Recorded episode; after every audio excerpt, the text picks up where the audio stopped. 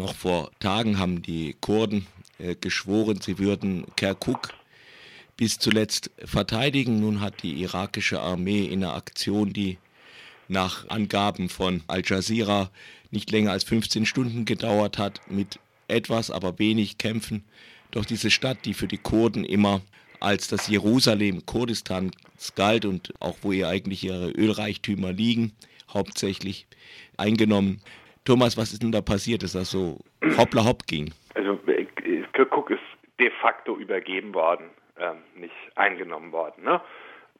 Als erstes, zweitens äh, ist Jalal Talabani hat das mal als das Jerusalem Kurdistans bezeichnet. Ich würde dem jetzt nicht die Bedeutung geben, dass jeder Kurde auf dieser Welt nun sein Herzblut am Schicksal von Kirkuk hängt, nur damit man diese ganzen völkisch-nationalistischen Mythen gleich mal etwas ähm, beiseite räumt.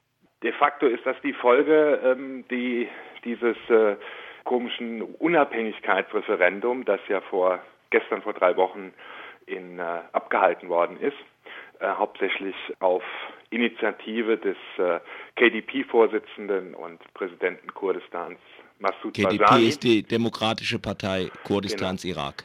Barzani ist gewarnt worden von allen Seiten, äh, sowohl den USA als den Europäern als auch den ganzen Nachbarstaaten, dass er dieses Referendum nicht abhalten soll. Dieses Referendum wurde ja auch in den sogenannten umstrittenen Gebieten abgehalten, also jenen Gebieten, die bis 2003 unter irakischer Kontrolle im Nordirak gewesen sind, in denen äh, Kurden, Araber, Turkmenen, Jesiden, Assyrer und so weiter äh, durcheinander leben und die jetzt beide Seiten für sich beansprucht haben, also sowohl die irakische Zentralregierung als auch die kurdische Regionalregierung in Erbil. Ne, da ist Kirkuk die wichtigste wichtigste, wie du schon gesagt hast, äh, einfach bevölkerungsreich ist und eben äh, ein Großteil der nordirakischen Ölfelder in und um Kirkuk liegen.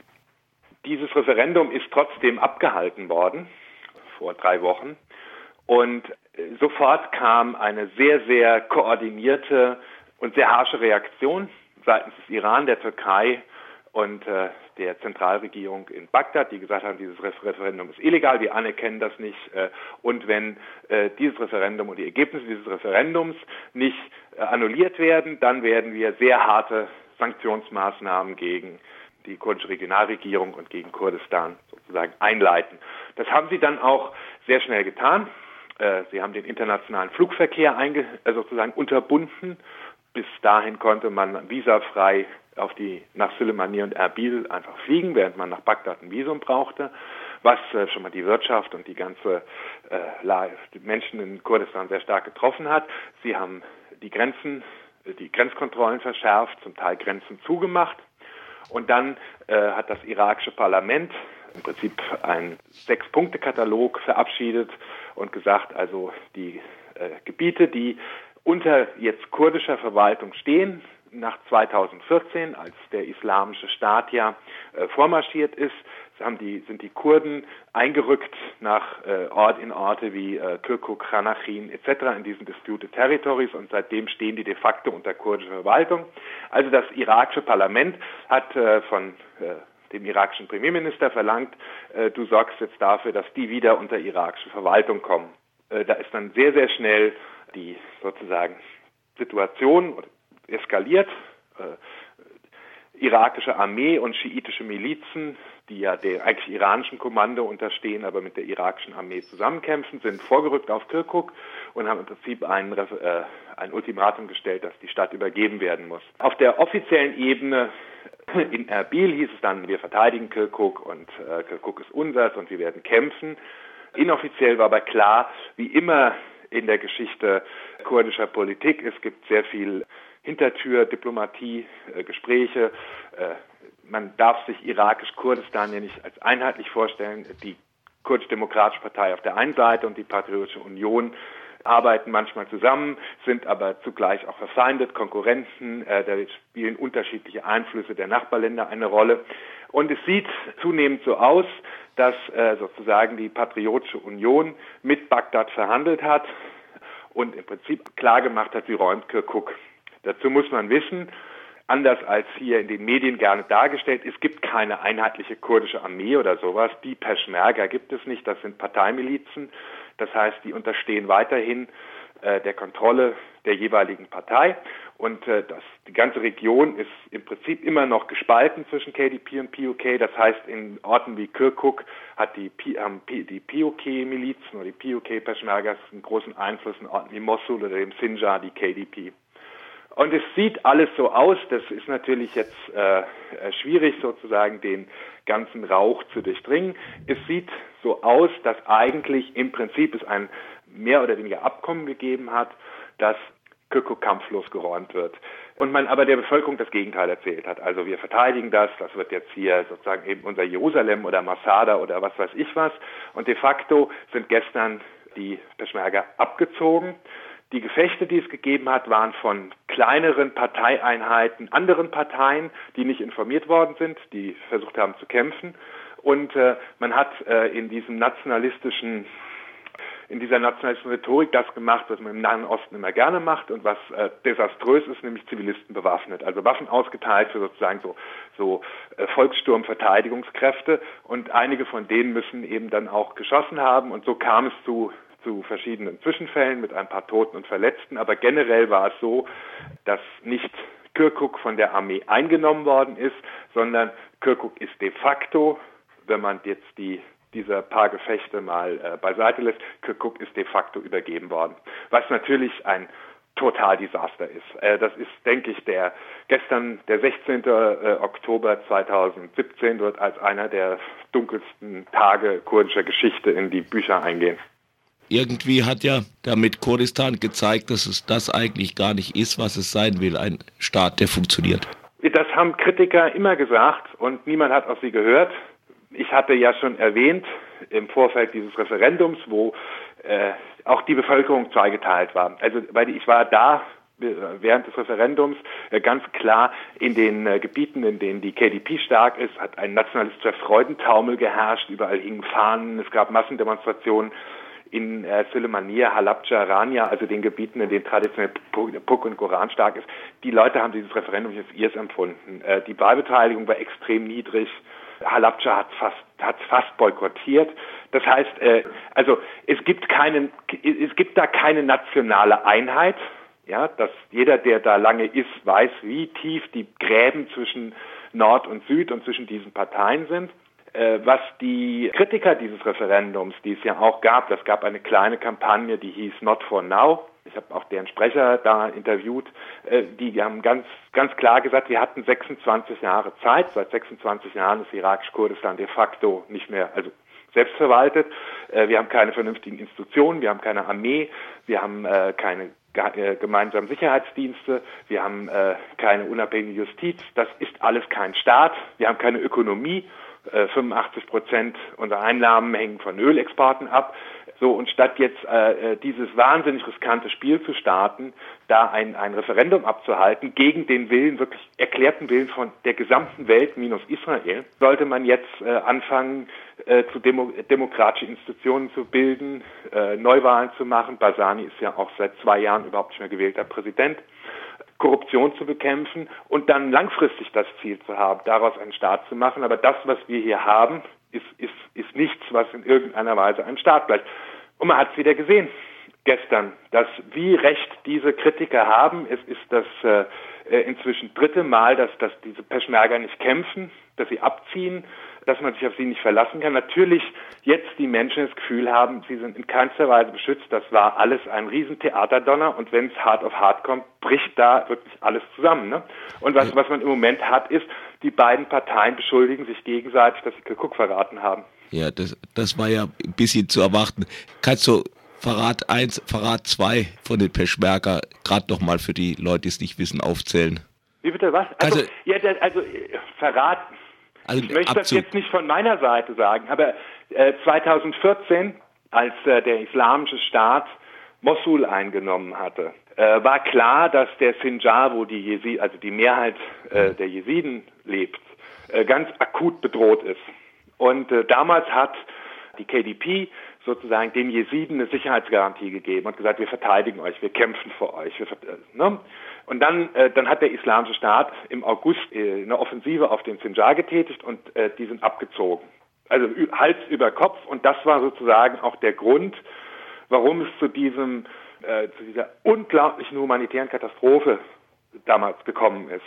Das, das hängt der KDP immer noch nach, dass sie damals einfach den Sinjar geräumt hat und nicht gekämpft hat. Die Bilder, die man jetzt aus Kirkuk sieht, von Hals über Kopf wegfahrenden äh, äh, Konvois mit Peschmergas und Zivilisten, die, die auf der Straße stehen und schreien, lasst uns nicht alleine, äh, gehen ab jetzt durch die sozialen Medien in Kurdistan und es ist völlig klar, ja, äh, das war Propaganda der letzte Woche. Wir verteidigen, wir sind eingegraben, wir haben eine tolle Armee, wir kämpfen bis zum letzten Blutstropfen, da wird nicht gekämpft, wird abgezogen. Und es ist ja nicht nur Kirkuk. Gestern Nacht ist, äh, hat die KDP Sinjar geräumt und den Irakis übergeben. Und äh, alle anderen Gebiete im, im Süden, Chanachin, Jalaula, die eben auch unter Kontrolle der Kurden 2014 kommen sind, sind alle ohne einen Schuss geräumt worden. Das heißt, heute verläuft die kurdisch-irakische Grenze da, wo sie 2014 lief.